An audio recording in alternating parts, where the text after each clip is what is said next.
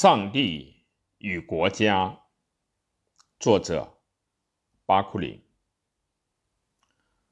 上帝与国家旨在否定无产阶级专政权威的无政府主义的基本文献。希腊语“无统治”是无政府主义一词的语言。此书对俄国的民粹派影响颇大。题解：上帝与国家，作者巴库林，出生于距莫斯科约一百五十英里的特维尔地方的贵族家庭，最初在军队服役。一八三八年辞职，到莫斯科以后，与别林斯基。赫尔岑等交往，并研究哲学。一八四零年赴巴黎，尔后与普鲁东、马克思、卢格、魏特林等结成至交。一八四八年革命之际，异常活跃。他企图在打倒沙皇政府以后，建立全斯拉夫联邦。一八四九年。被萨克森政府逮捕，后又引渡给俄国。一八五七年由死刑减刑流放到西伯利亚。一八六一年从流放地逃出，经日本和美国到达伦敦，再次参加国际革命运动。他在第一国际时坚持无政府主义。与马克思派论战，一八七二年被开除，在一八七六年逝世以前，一直尽力于无政府主义者的组织工作。《上帝与国家》是他死后由友人和门徒整理其遗稿出版的，分巴黎版和日耳曼日耳日内瓦版两种。巴库林否彻底否认上帝和国家这两种权威，认为只有摧毁他们才能够实现人的自由。他同样否定无产阶级专政的国家，期望自由社团的自由联合。他还主张，为了使国家灭亡，应诉诸暴力手段。这种行动的无政府主义的主张。不仅对俄国革命有很大的影响，而且广泛波及欧洲革命运动。概要：对上帝和人的自由的看法。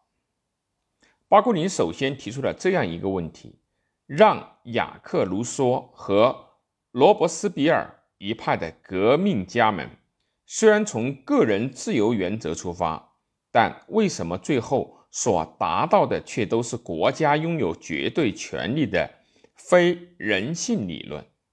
他接着指出，实际上大部分自由主义理论家都隶属于资产阶级，因而从他们的阶级利益来说，期望获得经济活动自由的同时，又要求国家拥有绝对权力。能够稳如泰山的控制工人大众，这在理论上也有它的根据。按照自由主义者的说法，所谓个人自由，绝不是由社会所创造，也不是历史的产物，而是在形成社会以前就存在、自古有之的东西，是与不灭的灵魂同时由上帝所赐。与生俱来的神兽的天赋权利，这样社会原来就是不必要的，但由于劳动和战争的外部需要，才通过契约及其他的形式创建了国家。因此，形成国家的每个人的确是奇妙的、充满矛盾的存在。与此同时，人又是以不死的灵魂、自由和自由意志而降生的，成为无限的绝对存在。但从另外一方面来看，人是物质的、虚弱的和不完全的，是受周围自然的制约而形成的存在。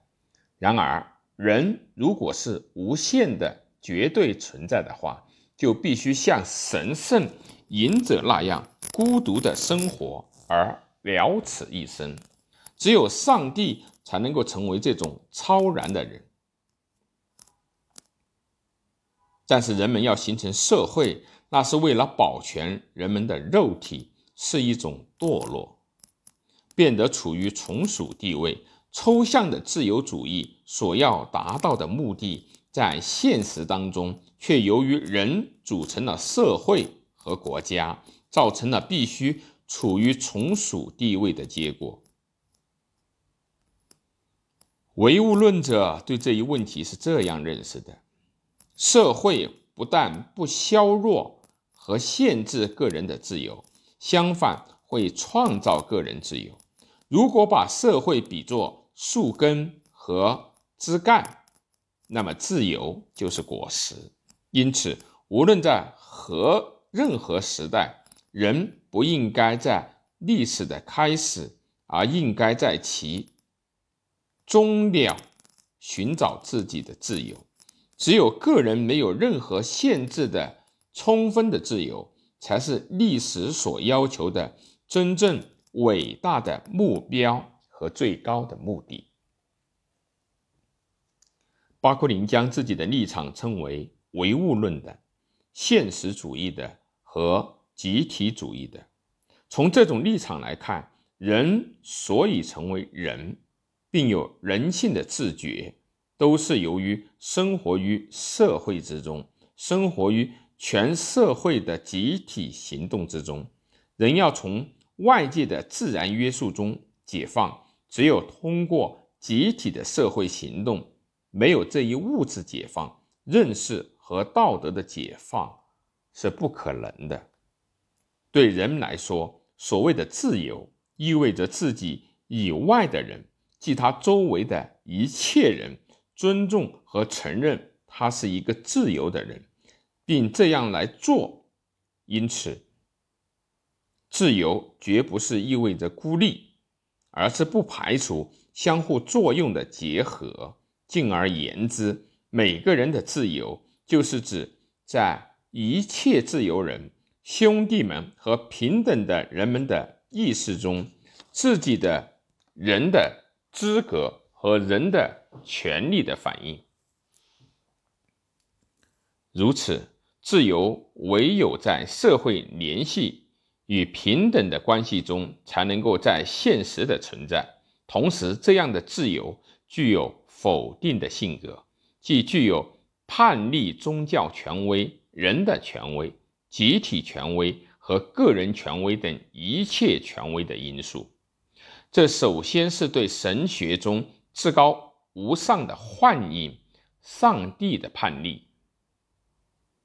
要懂得，每当我们只有天国的主人时，我们就是这个地上的奴隶。我们的理智和意志都要丧失殆尽。只要我们相信对上帝负有绝对服从的义务，深信除了对上帝以外，任何都不可服从时，我们必然丧失一切批判精神，被动驯服的从属于上帝的代理人和被上帝所选中的人的神圣权威。只要如此，我们便只能够拜倒在上帝为指导人们所树立的救世主们、预言家们、获得灵感的立法者们和。帝王将相的脚下，即从属于耸立在我们之上的沉重的两大制度——教会和国家的神圣代表者们的权威之下。对国家和社会的叛逆，巴库林主张，自由就是对权威的叛逆。因之，也就是对直接合法化了的权威国家的叛逆。巴库林将国家称为合法的、公开的暴政，专横的暴力，用政府权力所组织起来的社会和人的自由的一贯否定者，并断言对他的叛逆是实现人们的自由所不可缺少的条件。我想毫不犹豫地说，国家是恶，但它是历史所必须的恶。国家的彻底消亡，或迟或早将成为历史的必然。同理，过去它的存在也是必然的，正如人的原始的兽性和神学的废话是过去的必然一样，国家亦是如此。国家与社会绝不是同一个事物。国家只不过是社会的抽象的，同时是粗暴的一种传统形态而已。在历史上，国家是在一切地方使用暴力、掠夺和抢劫，即战争和征服。一言以蔽之，国家是在与各民族神学幻想中相继产生的众神相结合而产生的。国家从一开始就是对上帝的不正当的粗暴力量和胜利的容忍，今天依然如此。即使像美国和瑞士等最民主的国家，它仍然是少数者握有的特权，被有序的神圣化了。绝大多数的人民成了名副其实的奴隶。至此，巴库林彻底否定了国家。在这里便产生了一个问题：就个人而言，社会能否成为叛逆的对象？如上所述，巴库林以为人的自由唯有在与社会的联系中才得以实现。但在实际上，不正是社会压抑个人的自由吗？对这个问题，巴库宁大致做了如下的论述。社会的确给人们以巨大的影响。社会通常是以习惯、风俗、情绪、偏见、物质生活、理智和感情生活乃至舆论支配着人。这种影响在婴儿咕咕坠地的时候就被施予了，并贯穿其一生，形成个人存在的基础。正因为如此啊。个人叛逆这样的社会影响，至少意味着是部分的叛逆自我。社会是孕育人的人格形成的基础，因此对社会的根本叛逆，对人来说是不可能的。这个社会超越善恶，我们称作善恶的观念，是依人们的意愿而发展的。在这里。我们不能不认为，巴库宁所描述的社会，并不是当做传统的历史的形态来理解的。为什么呢？这是因为他对少数者剥削多数者的资本主义社会现象持激烈批判的态度。在这里，如果按照巴库宁的所做的划分来看，社会的传统形态是国家。在本书的最后部分，他做了如下的论述。在剥削和统治中，前者为统治提供了手段，充当一切统治的必要基础及其目的；另一方面，后者反过来保证剥削的可能性，并使之合法化。剥削和统治两者是与被称作政治的东西不可分割的结合在一起的两个方面。巴库宁。因而，巴库宁提出，只有社会才是自由社团的自由联合的基础，是个人自由和社团自由的统一。总之，这是在只有彻底摧毁国家之后，才可能实现的社会。